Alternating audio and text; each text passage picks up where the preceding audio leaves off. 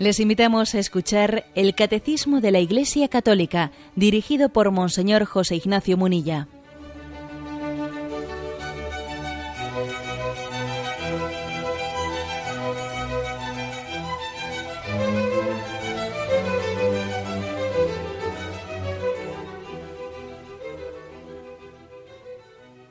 Un cordial saludo a todos los oyentes de Radio María. Un día más, con la gracia del Señor, proseguimos el comentario del catecismo de nuestra Madre la Iglesia. Continuamos en esas, primeras expresiones del credo, nuestra profesión de fe en el Dios como creador del mundo. Habíamos concluido en el día anterior el apartado El mundo ha sido creado para gloria de Dios. Ahora a partir del punto 295 el apartado comienza diciendo el misterio de la creación y el punto 295 en concreto tiene el título Dios crea por sabiduría y amor. Dice, creemos que Dios creó el mundo según su sabiduría. Este no es producto de una necesidad cualquiera, de un destino ciego o del azar. Creemos que procede de la voluntad libre de Dios, que ha querido hacer participar a las criaturas de su ser, de su sabiduría y de su bondad. Porque tú has creado todas las cosas, por tu voluntad lo que no existía fue creado. Apocalipsis capítulo 4, versículo 11. Cuán numerosas son tus obras, Señor.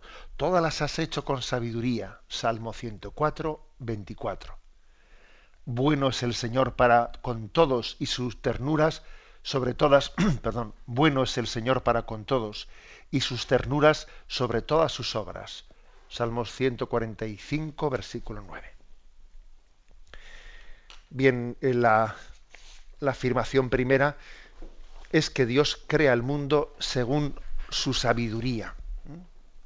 Según su sabiduría. Y se nos refiere un texto del libro de la sabiduría, capítulo 9, versículo 9, dice, Contigo está la sabiduría que conoce tus obras que estaba presente cuando hacías el mundo, que sabe lo que es agradable a tus ojos y lo que es conforme a tus mandamientos. Y luego sigue diciendo ¿eh? sobre esa sabiduría, envíala de los santos cielos, mándala de tu trono de gloria para que a mi lado participe en mis trabajos y sepa yo lo que te es agradable. Pues ella todo lo sabe y entiende, ella me guiará prudentemente en mis empresas y me protegerá con su gloria. Entonces mis obras serán aceptables, juzgaré a tu pueblo con justicia y seré digno del trono de mi Padre. Este texto, querido, como veis, aquí el catecismo nos propone la lectura de Sabiduría 9.9, pero yo he querido también leer los dos o tres versículos siguientes para que veamos el contexto se habla, estamos todavía en el Antiguo Testamento, estamos culminando el Antiguo Testamento, el libro de las sabidurías de los últimos libros de la revelación veterotestamentaria, está preparando ya abriéndose a la culminación de la revelación a la encarnación de Jesucristo. Y en ese libro de la sabiduría se dicen expresiones como estas, es decir que Dios estaba asistido por su sabiduría en la creación del mundo. Contigo está la sabiduría que conoce tus, tus obras. Y habla de ella cual si fuese una persona que está al lado del Padre. Eh, coge rasgos que son tan marcados, según se, está expresando, que parece que, que, estos libros mm, sapienciales de, del Antiguo Testamento casi están como porfiando en una persona que le asiste al Padre para la creación del mundo. Bien, todavía no se ha llegado a esa afirmación eh, de la Santísima Trinidad que se llega en la revelación de Jesucristo, pero es curioso cómo ya hay expresiones que parece que lo insinúan, ¿no? Contigo está la sabiduría, que conoce tus obras, que está presente, que estaba presente cuando hacías el mundo, que sabe lo que es agradable a tus ojos, lo que es conforme a tus mandamientos.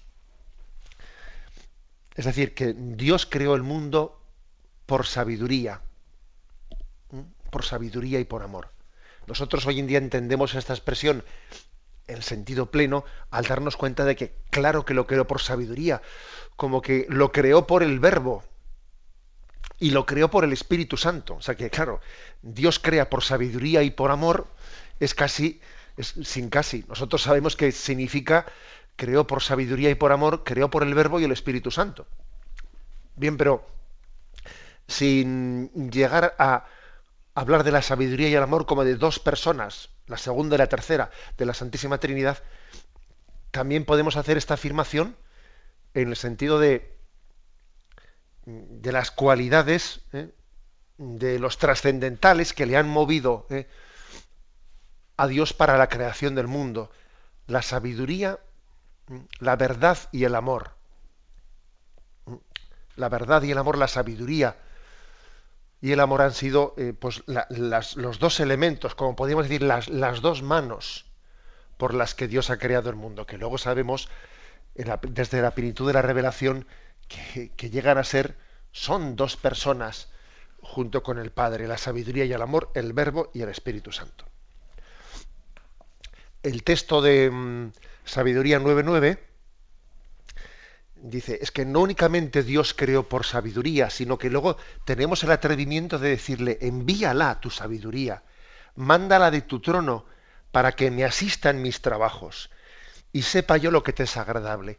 O sea que el libro de la sabiduría tiene el atrevimiento, nosotros tenemos el atrevimiento de decir, Señor, esa sabiduría que te asistió para hacer el mundo, mándanosla para que nosotros también nos ayude a tener esa, misma asistencia que tú tuviste, esa sabiduría que te asistió a ti, que nos asista a nosotros para transformar el mundo. Si tú obraste por sabiduría y amor, también nosotros queremos obrar por la misma sabiduría y amor con las que tú obraste. Y ellas nos guiarán prudentemente en nuestros quehaceres. Y entonces haremos obras agradables a tu nombre. La verdad es que somos atrevidos ¿eh? a la hora de pedirle cosas a Dios.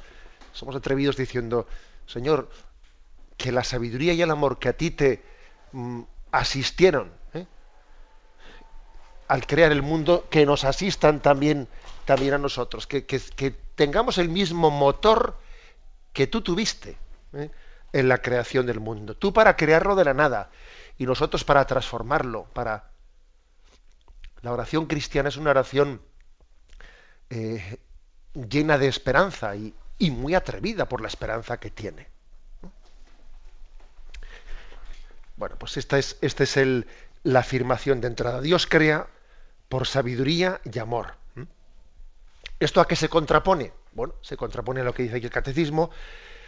Pues si crea por sabiduría y amor, luego el, luego el, universo no es una, una, cuestión, no es un destino ciego, no ha sido algo al azar, no está aquí por una especie de, de intereses eh, ocultos. ¿eh?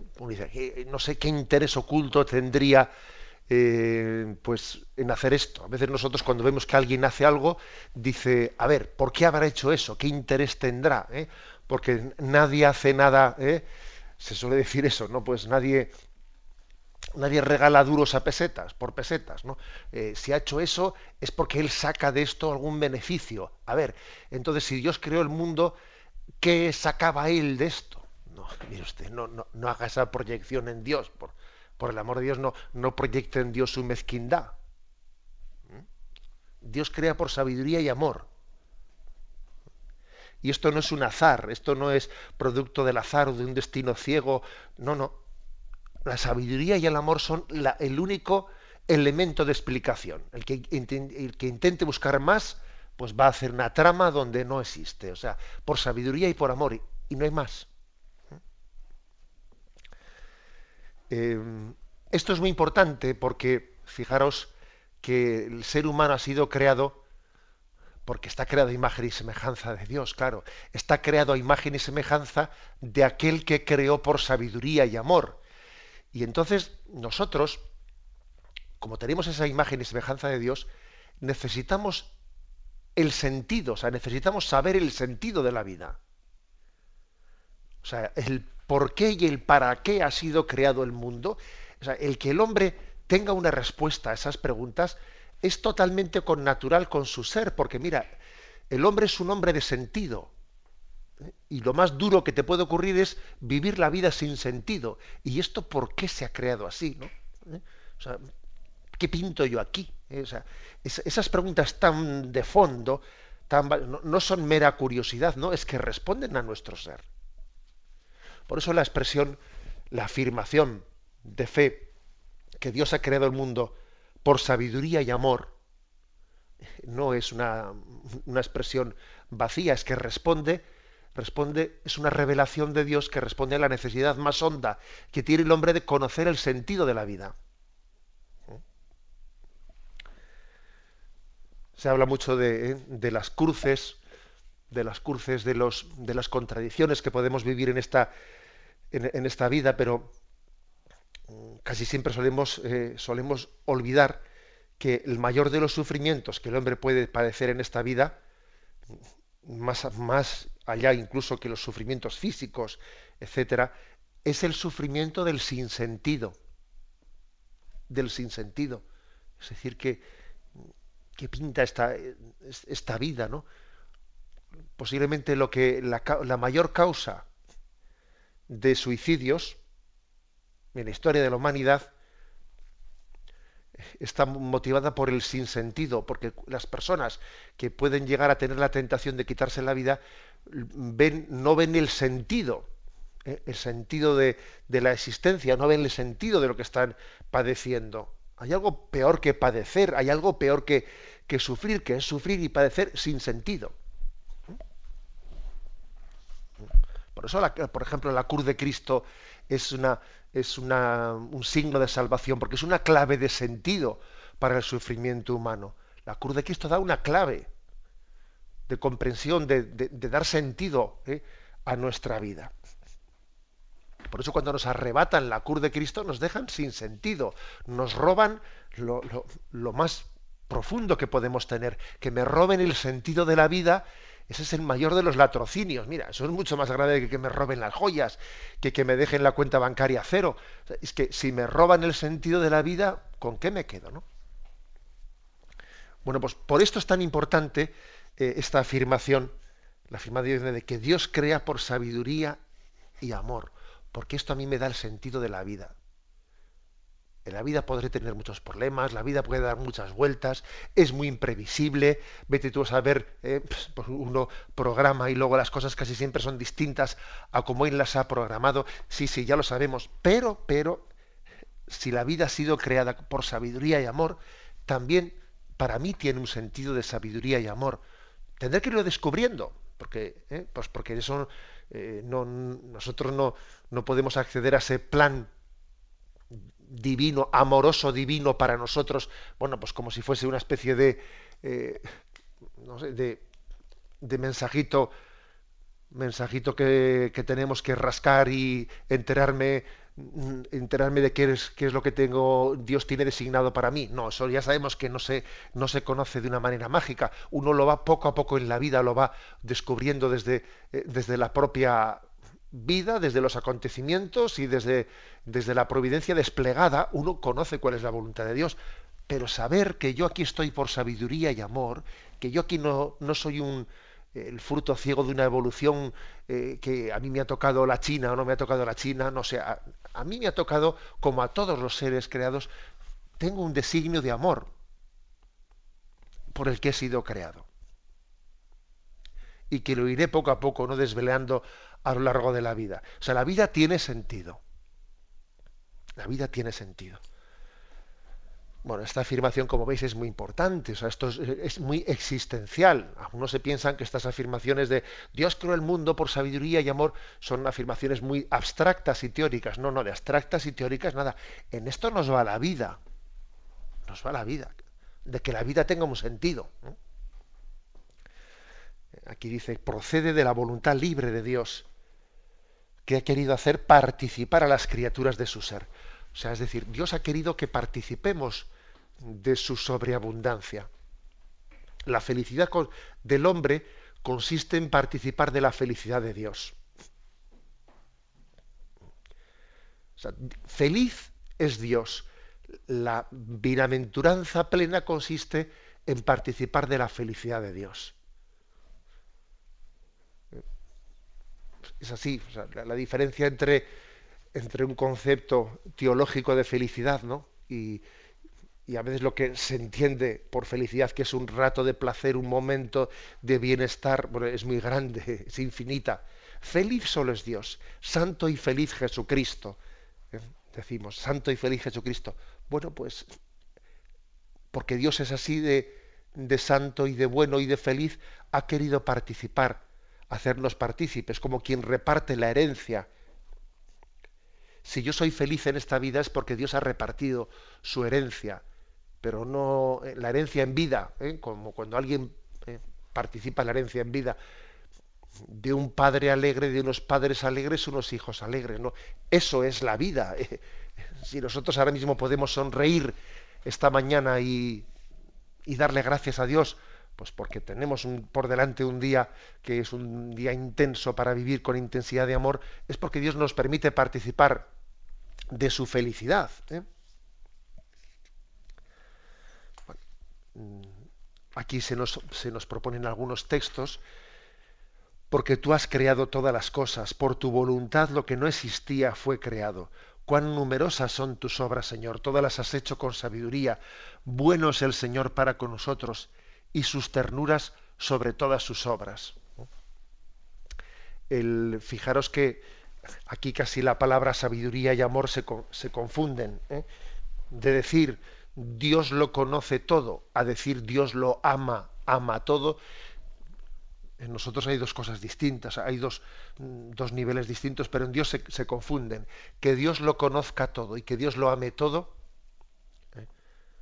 Es lo mismo, porque fijaros como dice el libro de Génesis, y vio Dios que era bueno, y vio Dios que era bueno. Todo aquello que conoció, añade, y vio Dios que era bueno. La sabiduría y el amor en Dios se identifican. Luego, no solo es que Dios sepa, es que Dios ama. Y por, precisamente porque Dios ama es. Y si es, es que Dios lo ama. Porque Dios creó todo por sabiduría y amor. ¿eh? Aquí hay de los trascendentales que se dice, ¿no? de, de esa afirmación que especialmente la escolástica hizo sobre cuáles son los, trascendentales. Y, bueno, son, son muchos, pero especialmente se quisieron como reducir a tres, ¿no? Lo, lo verdadero, lo bueno y lo bello. Lo verdadero, lo bueno y lo bello. Son como tres dimensiones de, ¿eh? de la existencia. Verum, bonum y pulcrum. Bueno, pues esos tres trascendentales están unidos en el mismo misterio de la creación. Dios crea por sabiduría, verum, Dios crea por amor, bonum, y Dios crea por belleza. ¿eh? Dios es la belleza misma. Son tres dimensiones perfectamente eh, resumidas en el misterio de la creación. Tenemos un momento de reflexión y continuaremos enseguida.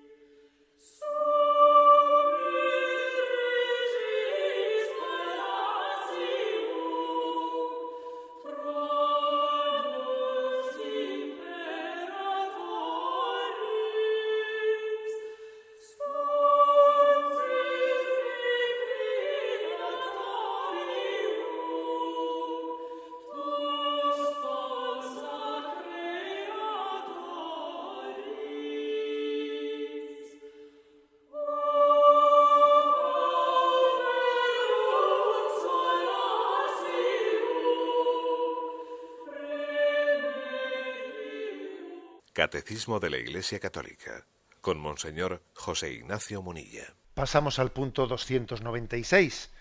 Después de haber dicho en el anterior, Dios crea por sabiduría y por amor, este dice, Dios crea de la nada.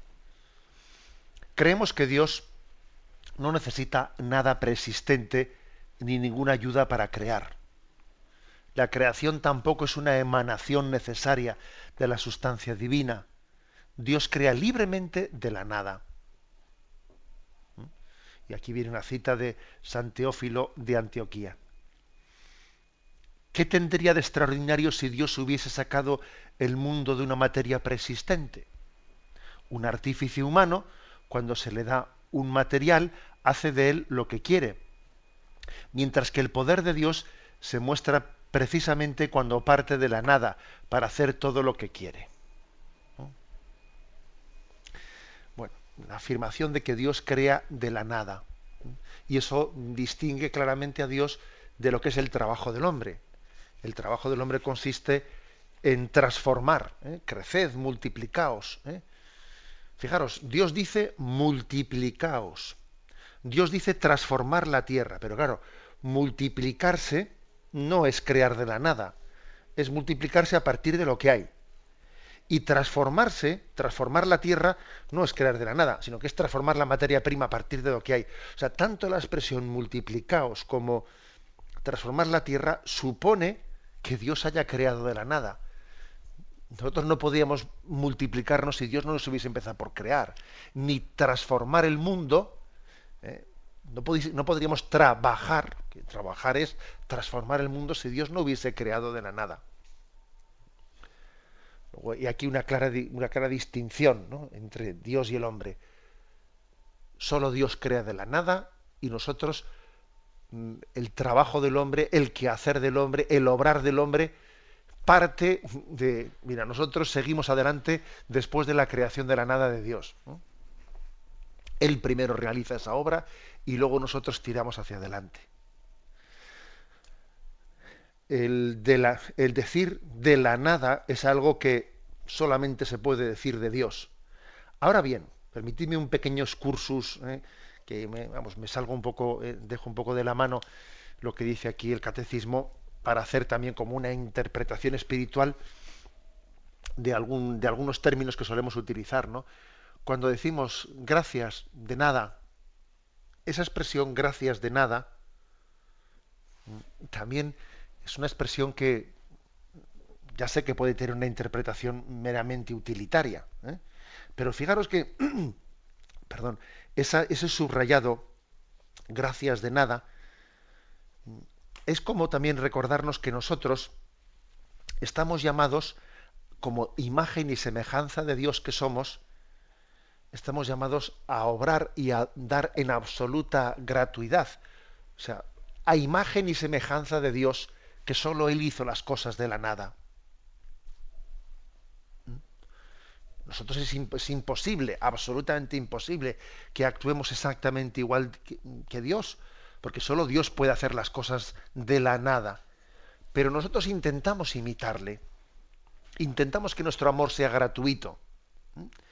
intentamos que la razón de hacer de las cosas sea, ojalá si somos santos, por sabiduría y amor, no por el interés te quiero Andrés, no por esto, no por lo otro, ¿no? O sea, somos como principiantes que intentamos imitar a Dios en su hacer de la nada por sabiduría y amor. Y por eso decimos expresiones como esas, ¿no? Gracias de nada. Eh, hemos querido, ojalá, ¿no? Lo, esto que hemos hecho lo hubiésemos hecho solo por sabiduría y amor y no hubiese sido por otra cosa. Y, y entonces esa persona a la que le hemos hecho ese favor siente la necesidad de decir gracias porque ha visto una gratuidad en la forma de proceder por parte de nosotros. El hombre se asemeja a Dios cuando obra por gratuidad, no por intereses. Por eso tenemos que valorar mucho la palabra gracias, que la palabra gracias es el reconocimiento de una gracia, la gracia de que la sabiduría y el amor es el que mueve el mundo. Es el que mueve el mundo. Hay muchos que piensan que el mundo lo mueve el dinero, que el motor del mundo es el dinero, que el motor del mundo es el poder, que el motor, del motor del mundo es el placer. Bueno, pues nosotros tenemos que llegar a demostrar con nuestra vida que el motor del mundo es el Espíritu Santo. El motor del mundo es el, el don del amor, de la gratuidad. ¿Mm? La sabiduría y el amor son el motor del mundo. Dios lo creó el mundo así, por sabiduría y amor y nosotros tenemos que intentar imitarlo. Bueno, pues cierro paréntesis en esta pequeña eh, como aplicación de este, de este principio que estamos diciendo. Dios crea de la nada. Mm, a nosotros se nos llama artífices, alfareros, ¿eh? bueno, arquitectos, pintores, ¿eh? porque todas esas características, o sea, todos esos eh, esos rostros parten de una materia previa. El alfarero parte de un barro, el pintor parte también de, unos óleos, el arquitecto, el, cantero parte de una piedra, etcétera, etcétera, ¿no? Bueno, pues mm, ese tipo de, imágenes aplicadas al hombre hacen referencia a que también participamos de de la sabiduría divina para poder transformar el mundo el alfarero, el escultor, el pintor, etcétera, etcétera, participan de la sabiduría divina. Pero, además de que participan de la sabiduría divina, están también partiendo de el mundo, o sea, de la materia creada por Dios, de la materia creada de la nada. Bien, tenemos un momento de reflexión y continuaremos enseguida.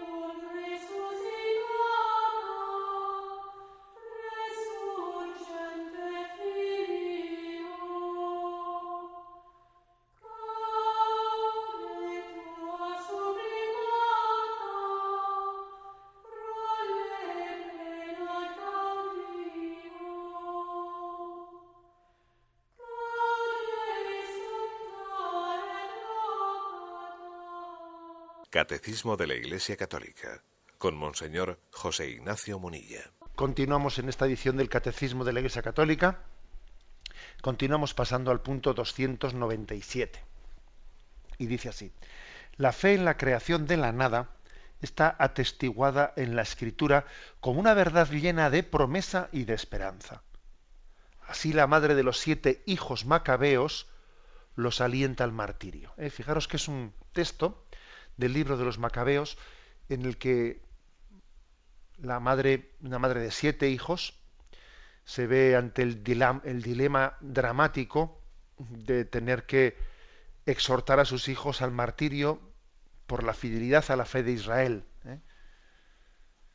Y entonces recurre para consolarles a sus hijos, porque el malvado, el rey malvado les va a arrebatar la vida por, por la fidelidad a la fe de Israel, y para animarles en ese momento del martirio, fijaros que recurre a la fe en la creación de la nada, ¿eh? fijaros. Segundo libro de los Macabeos, capítulo 7, versículo 22 y siguientes. Dice, dice la madre, yo no sé cómo aparecisteis en mis entrañas, ni fui yo quien os regaló el espíritu y la vida, ni tampoco organicé yo los elementos de cada uno, pues así el creador del mundo, el que modeló al hombre en su nacimiento y proyectó el origen de todas las cosas, os devolverá el espíritu y la vida con misericordia, porque ahora no miráis por vosotros mismos a causa de sus leyes. Te ruego, hijo, que mires al cielo y a la tierra, y al ver todo lo que hay en ellos sepas que a partir de la nada lo hizo Dios, y que también el género humano ha llegado así a la existencia. Mira, hijo, tú que en este momento estás a punto de ser sacrificado en el martirio, mira al cielo y a la tierra y mira cómo Dios lo hizo todo de la nada. ¿Qué tiene que ver esto con el martirio? Pues tiene que ver sencillamente decir, mira, el que te creó de la nada, él te llamará a la resurrección. Ahora, aunque te quiten la vida, el Dios que creó el mundo de la nada te dará la vida eterna.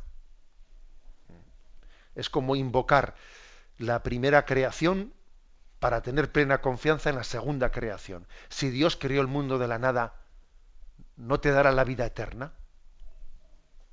Él resucitará tu cuerpo mortal. Es un canto a la resurrección, de, eh, apoyados en la un canto a la esperanza en la resurrección, apoyados en la fe en el creador de la nada. Y la, la madre, cuando hace esta, pues este, este, canto de esperanza y este canto de exhortación a sus hijos para que sean fieles, les dice, mirad, mi, mi propia maternidad, yo, yo vi con sorpresa, vi como un milagro que vosotros siete, ¿no? Los, esos siete hijos fuesen creciendo en el seno, en el seno materno, como diciendo, la propia generación de la vida, la forma en la que la vida humana ha sido engendrada, es un milagro. Es un milagro en el que uno parece que se acerca al misterio de la creación del mundo a partir de la nada por parte de Dios. Es más, nosotros sabemos que aunque el cuerpo humano ¿eh? no es creado de la nada, sino que es engendrado a partir de, ¿eh? pues de los gametos del, del, padre y de la madre, sí que en nuestra fe en nuestra fe cristiana afirmamos que Dios, al mismo tiempo que los padres engendran el cuerpo, Dios crea de la nada el alma humana. Luego en la generación humana también hay un acto de creación de la nada. El cuerpo no ha sido creado de la nada, pero el alma humana sí. Luego esta mujer, la madre de los macabeos, dice con sorpresa, pero si yo mismo me he quedado impresionada de ver cómo la vida ha brotado en mi seno. Bueno, pues esto esto que ha sido así, yo te lo recuerdo, hijo mío, para que ahora, en este momento en el que se sacrifica nuestra vida, en el altar del martirio, confiemos plenamente en Dios dador de la vida. Nadie le puede eh, arrebatar definitivamente la vida a las criaturas de Dios, porque están en manos de Dios. Es, el alegato eh, de esta... Sí, nos podrán matar, pero aunque nos maten en este momento, la vida, la vida no se le puede arrebatar a Dios de las manos definitivamente. La última palabra la tiene Él, porque Él creó de la nada y Él es el autor de la vida eterna. Es la expresión crear a partir de la nada, es, eh, viene concretamente aquí, en el segundo libro de Macabeos, capítulo 7. Te ruego, hijo, que mires al cielo y a la tierra, y al ver todo lo que hay en ellos, sepas que a partir de la nada lo hizo Dios. O sea que la expresión crear a partir de la nada no, no, es que venga con mucha frecuencia la Sagrada Escritura, más bien viene como primera vez aquí en este libro de la segunda Macabeos. Pero bueno, mm, pero aunque la expresión no se haya utilizado muchas veces, el concepto sí, el concepto de que Dios crea no sirviéndose de una materia prima, sino crea de la nada. Luego en nuestra formulación dogmática echamos mano de esta expresión, Dios crea el mundo a partir de la nada. Que, es una, que aunque no venga muchas veces en la Sagrada Escritura esa, esa expresión, sí viene aquí en concreto en el segundo libro de Macabeos, como hemos dicho. Bien, pasamos al, siguiente punto 298, con el que se concluye este apartado, Dios crea de la nada. Puesto que Dios puede crear de la nada, puede que el Espíritu Santo, perdón, puede por el Espíritu Santo dar la vida del alma a los pecadores, creando en ellos un corazón puro, y la vida del cuerpo a los difuntos mediante la resurrección. Él da la vida a los muertos y llama a las cosas que no son para que sean. Y puesto que por su palabra puede hacer resplandecer la luz en las tinieblas, puede también dar luz de la fe a los que lo ignoran. Bueno, este último punto, 298, extrae como las consecuencias, son como aplicaciones prácticas que se derivan de nuestra fe en el Dios que, crea de la nada. Si Dios crea de la nada, Dios también puede, dice aquí, dar la vida del alma a los pecadores. O sea, es decir, puede resucitar a los que están muertos por el pecado. Aquella famosa expresión, ¿qué es más? que dice Jesús en el Evangelio, ¿no? Decir tus pecados son perdonados que decirle a este levántate, coge tu camilla y echa a andar. Pues todavía es como si dijese, ¿qué es más? ¿Tus pecados son perdonados?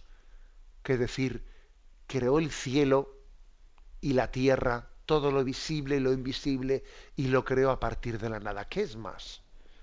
¿La creación del universo o que un pecador vuelva a ser santo? Santo Tomás de Aquino dice, es más lo segundo, ¿eh? que un pecador vuelva a ser santo, eso es, un, es, de un orden muy superior a la creación del mundo de la nada. Pero bueno, para que no dudes, ¿eh? para que tu fe, eh, para que tu dureza de corazón se vea, se vea sacudida, mira cómo Dios creó el mundo de la nada. Y ahora reafirma tu fe en que tú siendo un pecador estás llamado a la santidad y a la vida eterna. Oh Dios, crea en mí un corazón puro, renúvame por dentro con espíritu firme. Me habéis escuchado aquí más de una vez que a veces necesitamos más fe para creer que Dios quiere, me llama a mí a la santidad. Me hace falta más fe para creer eso que para creer que el mundo entero ha sido creado por Dios de la nada. Porque bueno, lo de que el mundo ha sido creado de la nada, pues no deja de ser una afirmación que más o menos está ahí fuera de mí y, no me toca mucho. ¿eh? Bueno, sí que es claro que me toca, pero bueno, pero decir que yo estoy llamado a la santidad es algo que me cuesta más creerlo. ¿eh? Porque puedo tener una cierta desesperanza viendo mi condición pecadora y viendo que siempre caigo en lo mismo y siempre tropiezo en lo mismo. Pero aquí, curiosamente, el catecismo dice, mira, para que tú tengas fe en la santidad a la que Dios te llama. Reafirma tu esperanza viendo la creación del mundo de la nada. Si Dios hizo eso, no llevará a su término la obra de santidad que ha comenzado en mí. El Dios que puso en marcha toda la creación en su perfección, en su evolución, etcétera, no, no, no voy a recibir de él la gracia para concluir mi proceso de santificación. Bueno, este es una primera ¿eh? aplicación práctica. Segunda, la de la llamada a la resurrección. Y la vida del cuerpo da la vida al cuerpo a los difuntos mediante la resurrección. Mira, si creó el mundo de la nada, a veces uno dice, bueno, y, ese cuerpo que está enterrado, que está reducido a huesos, a cenizas, etcétera, ¿cómo va a ser la resurrección? Y uno dice, pero, pero no, te hagas problemas, ¿te crees tú que para Dios el que creó de la nada va a ser un problema el cómo resucitar a partir de tus cenizas?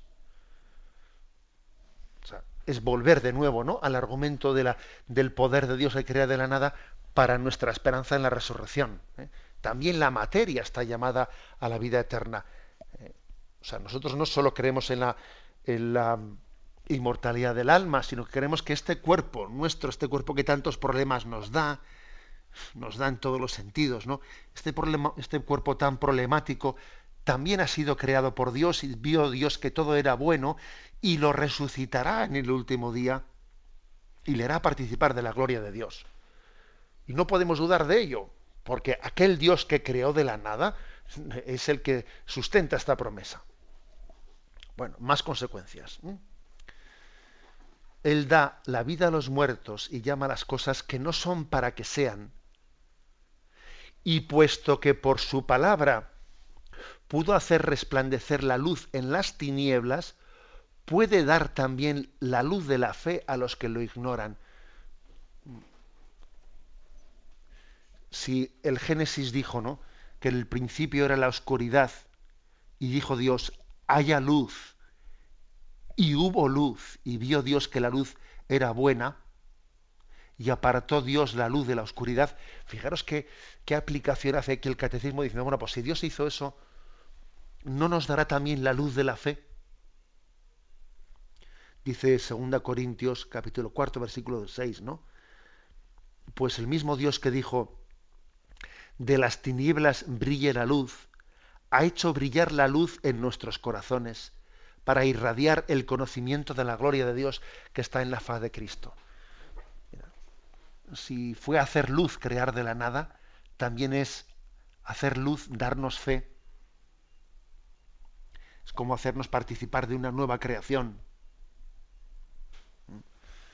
Y tenemos que estar abiertos a la, a la nueva vida que Dios nos ofrece, al renacer del agua y del espíritu. Y si dice el libro del Génesis que el espíritu se cernía sobre las aguas en la creación del Génesis, ese espíritu que se cernía sobre las aguas es la creación en el bautismo que el Espíritu Santo nos da para nacer de nuevo una vida nueva. O sea que como veis, el catecismo liga, mm, une la gracia de la creación del mundo de la nada con esas nuevas creaciones que Dios ha hecho en nosotros, la creación de la fe, la creación de vivir en gracia, la llamada a la creación de la resurrección final de los tiempos, de la confesión de los pecados, que es como una nueva creación, etcétera. ¿eh? Tiene, mucha importancia estas consecuencias prácticas que el catecismo, que el catecismo saca de, de la fe en la creación, de la creación de la nada. Cuando predicamos poco o hemos dejado de predicar pues la maravilla de la creación del mundo de la nada, inevitablemente luego dejamos de predicar el tema de la resurrección final. Inevitablemente dejamos de, predicar también con el tiempo la, eh, pues el, lo, que es, lo que significa el perdón de los pecados como nacer a una vida nueva, la segunda creación, el volver a nacer de nuevo, etcétera. O sea que las verdades de fe están ligadas unas a otras y cuando una de ellas la dejamos en el silencio, en el olvido, luego se deriva, deriva que, por ejemplo, de, dejar de predicar la creación del mundo de la nada, hay también consecuencias para la, para la, fe en la resurrección final de los cuerpos al final de los tiempos. Hay consecuencias para, para meditar también en, en, el perdón de los pecados como la resurrección a una vida nueva, como volver a nacer de nuevo, etcétera, etcétera veis cómo la, eh, la, Iglesia en esta explicación del catecismo, bueno, pues da una, eh, una expresión muy equilibrada de la, eh, y muy conjuntada y muy armonizada de todas las verdades de la fe. Lo dejamos aquí y damos paso a la intervención de los oyentes. Podéis llamar para formular vuestras preguntas al teléfono 917-107-700. 917-107-700.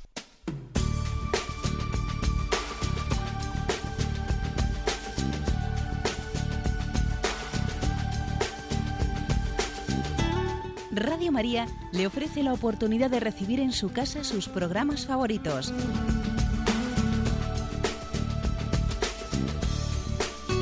Ahora lo puede hacer a través de nuestra página web www.radiomaria.es o bien llamándonos al 902 500 518.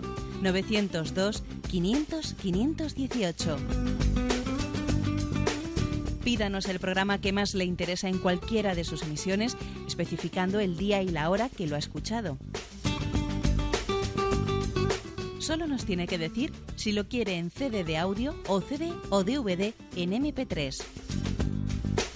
Haga su solicitud en el 902 500 518 y en www.radiomaria.es. Radio María, más cerca de usted.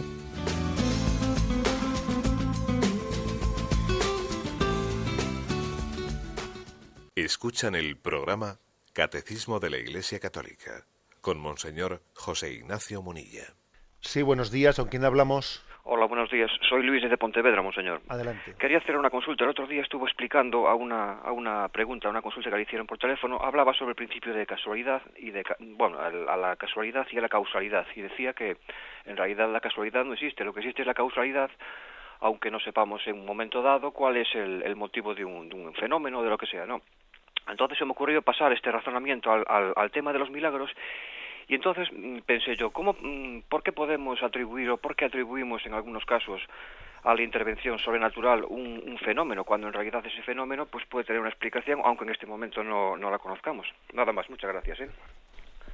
Sí, ese puede ser una aplicación concreta, por eso la Iglesia es muy prudente, ¿no? Pues a la hora de de calificar como milagro ¿eh? pues un supuesto hecho prodigioso, porque dice, hombre, mm, es que ojo, puede haber también causas naturales eh, que desconozcamos que hayan, eh, que hayan sido capaces de explicar pues la curación de esta persona. Por eso la Iglesia, cuando hace un, pues un proceso un proceso que quiere declarar milagroso un hecho es muy prudente y, y es posible que muchísimos eh, milagros que la Iglesia no los acepta como tales, sí hayan sido milagros, pero ante la duda, la Iglesia pues siempre mm, tiende a pensar que puede haber habido otras causas que se desconozcan y sean naturales, ¿no? Es decir, claro que puede haber habido causas naturales, pero también puede ser que la intervención sobrenatural de Dios, ¿eh? Sobrenatural de Dios, pues eh, sea la, que explique un acontecimiento sorprendente. ¿Qué ocurre? Que nosotros no sabemos, no sabemos todas las capacidades de la naturaleza, todas las capacidades de la mente humana, etcétera. Y es posible que, pueda haber ciertas capacidades de la mente humana que, mm, que nosotros desconozcamos y que eh, eh, podamos pensar que atribuir algo milagroso lo que no es milagroso. Pero sin embargo hay cosas que evidentemente superan las leyes naturales. Pues yo qué sé, ¿eh? el hecho de que, por ejemplo, el caminar sobre. Uno, lee el Evangelio y, mira lo que es el, caminar de Cristo sobre las aguas. Existe una ley de la gravedad y, el hecho de que un cuerpo que es más pesado, pues eh, camine sobre un cuerpo eh, líquido, etcétera, pues es un milagro. O la multiplicación de los panes, etcétera. Es decir, no sabemos todo, todas las capacidades naturales habrá capacidades naturales que nosotros desconozcamos, pero sí podemos decir que hay ciertas cosas en concreto que superan las capacidades naturales. Y he puesto el caso de caminar sobre las aguas o la multiplicación de, etcétera, etcétera. ¿Mm? Damos paso a un siguiente oyente. Buenos días. Hola, buenos días. Sí, adelante. Mire, mi nombre es Teresa y soy de Valladolid. Buenos días, monseñor. Sí, sí, adelante. Y quería preguntarle, el otro día, eh, no sé si ha sido el sábado o el domingo, ha dicho que había enviado una carta a la prensa y no sé dónde puedo encontrarla. Y me gustaría pues volver a leerla. Ya, vale, de acuerdo. Pues la verdad es que no recuerdo muy bien en qué contexto dije eso, ¿eh? pero porque claro, hablamos tanto que luego ya no sabemos muy bien. Pero en fin, si alguno quiere en algún, en, algún, mm, yo suelo tener una página web. ¿eh? Una página web que es eh, en ticonfío.org, o sea, www.enticonfío, que es el lema episcopal todo seguido, en ticonfío.org. ¿eh? Entonces, no sé si quizás se, referiría aquello pues, a una carta pastoral que recientemente, pues con motivo del inicio del curso pastoral, pues eh, hemos publicado, que tiene como título eh, Dejarnos conducir por él, digo yo que se referiría a eso. En cualquier caso, se refiriese a lo que se refiriese, las cosas que un servidor suele, suele escribir o publicar están todas ahí colgadas de esa página, que son eh, eh, www.enticonfio.org. Eh. Ya lamento no ser más eh, explícito. Damos paso a un nuevo oyente. Buenos días. Buenos días. Sí, adelante. Pues era mm, hacer una pregunta sobre la gloria que Dios recibe con la creación, ¿no? O sea, que ¿qué tipo de gloria es la que recibe con esto? Vamos a ver. Lo que hay que decir es, a ver, ¿qué gloria recibe Dios? Está bien hecha la pregunta porque eso nos obliga, o sea, nos, nos ayuda a matizar. ¿eh? No se puede entender por gloria una especie de añadido a Dios, porque eso sería una barbaridad, sería, sería como decir que a Dios le falta algo y que entonces la creación se lo añade. ¿Mm? Eso sería una equivocación. ¿eh? Dios es infinito, sus perfecciones son infinitas y que Él cree o no cree, mm, su infinitud no va a cambiar. ¿eh? Por lo tanto, no podemos entender como que, que Dios le, que le añada ¿eh? En ese sentido materialmente a Dios. Bien, otra cosa es que añade la gloria de Dios en el sentido de que nos permite a nosotros, a las criaturas, a través de la creación, nos permite conocer la bondad de Dios. Entonces, la, la gloria de Dios consiste en que Él sea conocido, en que Él sea amado, en que nosotros participemos de lo que Él es en sí mismo. Es decir, como diciendo que el tesoro de Dios se nos dé a nosotros a participar. Por lo tanto, en realidad, a quien, a quien se le añade, añade, es a nosotros. ¿eh? O sea, eh, lo decir que en realidad cuando decimos que es para gloria de Dios, no es que se le aumente nada a Dios, somos nosotros los que somos enriquecidos, no Dios tanto. En todo caso, Dios lo único que, que recibe es nuestro amor. Lo único que podemos darle a Dios es nuestro amor, la respuesta libre, utilizando bien la libertad que Él nos ha entregado. ¿eh? O sea, que creo que ese matiz es importante. Damos paso al siguiente oyente. Buenos días. Buenos días. Sí, adelante, le escuchamos. Bien, yo quisiera hacerle una pregunta, monseñor. Eh, con respecto a, a, las madres cuando nos dicen que tiene un hijo en su seno con un defecto y nos los médicos por hallarlos imperfectos nos invitan a abortarlo. Quisiera, monseñor, que usted dice una palabra de aliento a todas esas madres y animarlas para hacerle ver la belleza también de estos hijos imperfectos, que le llaman ellos imperfectos, cuando para Dios no hay nada imperfecto, puesto que todo lo ha hecho bien. Gracias. Bien, sí, le agradezco a la a esta oyente una pregunta así tan práctica tan directa. En primer lugar, ¿cuántas veces, cuántas veces hemos vivido casos en los que determinados médicos, porque mire, aquí todos, ¿eh? los sacerdotes podemos ser pecadores y también los médicos pueden ser pecadores, y pienso que un pecado ¿eh? de la profesión médica es el pretender curarse en salud y el empezar a poner pegas y diciendo, eh, y en vez de dar esperanza a una, a una, madre, decir, este hijo viene con problemas, viene con problemas y viene con problemas. Y luego, en un tanto por ciento altísimo de las ocasiones, no hay ningún problema. Lo decía el médico para curarse en salud, para curarse en salud y para curarse en salud. ¿Eh? O sea, para que nadie le dijese, usted no me dijo nada, no me dijo nada. Es decir, qué frecuente es que en la, que en la profesión médica, en vez de dar esperanza, se meta miedo Qué frecuente es eso, ¿eh? Alguna llamada. Pero bueno, pero es que incluso aun cuando haya datos contrastados y objetivos, ¿no? Para que un hijo tenga una imperfección, ¿no? Bueno, una imperfección que... O sea, ¿quién es perfecto en esta vida? ¿Quién es perfecto? ¿Quién es el que en nosotros, quién puede establecer una especie de norma de decir, esto es normalidad y esto no es normalidad? Vamos a, ¿eh? a establecer una línea divisoria entre que lo que entendamos que es una salud suficiente para tener derecho a la vida y salud insuficiente. Bueno, eso, ¿quiénes somos nosotros, no? Para establecer tan cosa. ¿Quién es más normal? ¿Un niño con síndrome de Down? No sé. O iba a decir, perdón por la palabra, ¿no? O un político, o sencillamente alguien que no le reconoce el derecho a la vida. ¿Quién es más normal? ¿O quién es más anormal? ¿Quién es más anormal en este caso? ¿Eh? Es decir, me parece terrible ¿no? que el hombre pueda autoerigirse, autoconstituirse en, en juez de la vida.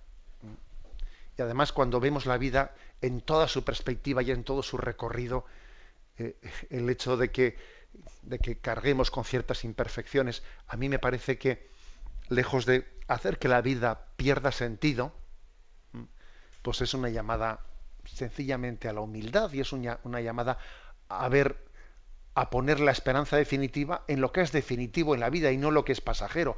Porque entre otras cosas, aunque una persona sea, entre comillas, normal, pues en poco tiempo le ocurrirán enfermedades y, y enseguida brotarán problemas. Y es muy posible que alguien que haya nacido perfectamente sano, desarrolle una enfermedad al cabo de unos años. Eh, y, quién? ¿Y acaso también vamos a intentar prever que alguien pueda desarrollar una enfermedad y por tanto, si puede desarrollarla, también impedimos, impedimos que nazca? ¿A, dónde vamos a llegar en nuestra selección eugenésica? ¿Quién, somos nosotros? ¿no? ¿Qué, especie de, de soberbia anida en nuestro corazón, ¿no? Para, para llegar a hacer esas selecciones eugenésicas, ¿no?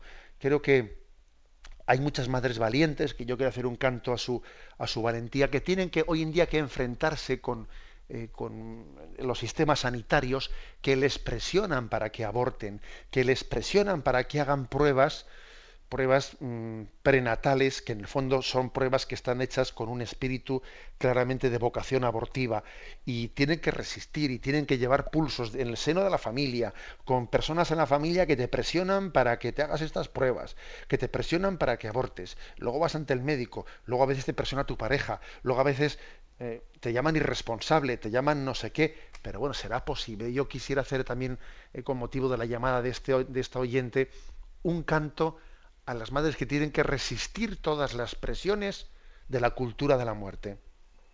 Y entienden que la vida es un milagro, que la vida es un don y que está por encima de, eh, de, nuestros cálculos y de nuestras eh, eugenesias, ¿no?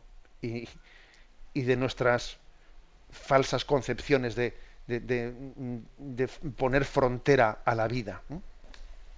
Bueno, tenemos el tiempo cumplido y me despido con la bendición de Dios Todopoderoso, Padre, Hijo y Espíritu Santo. Alabado sea Jesucristo.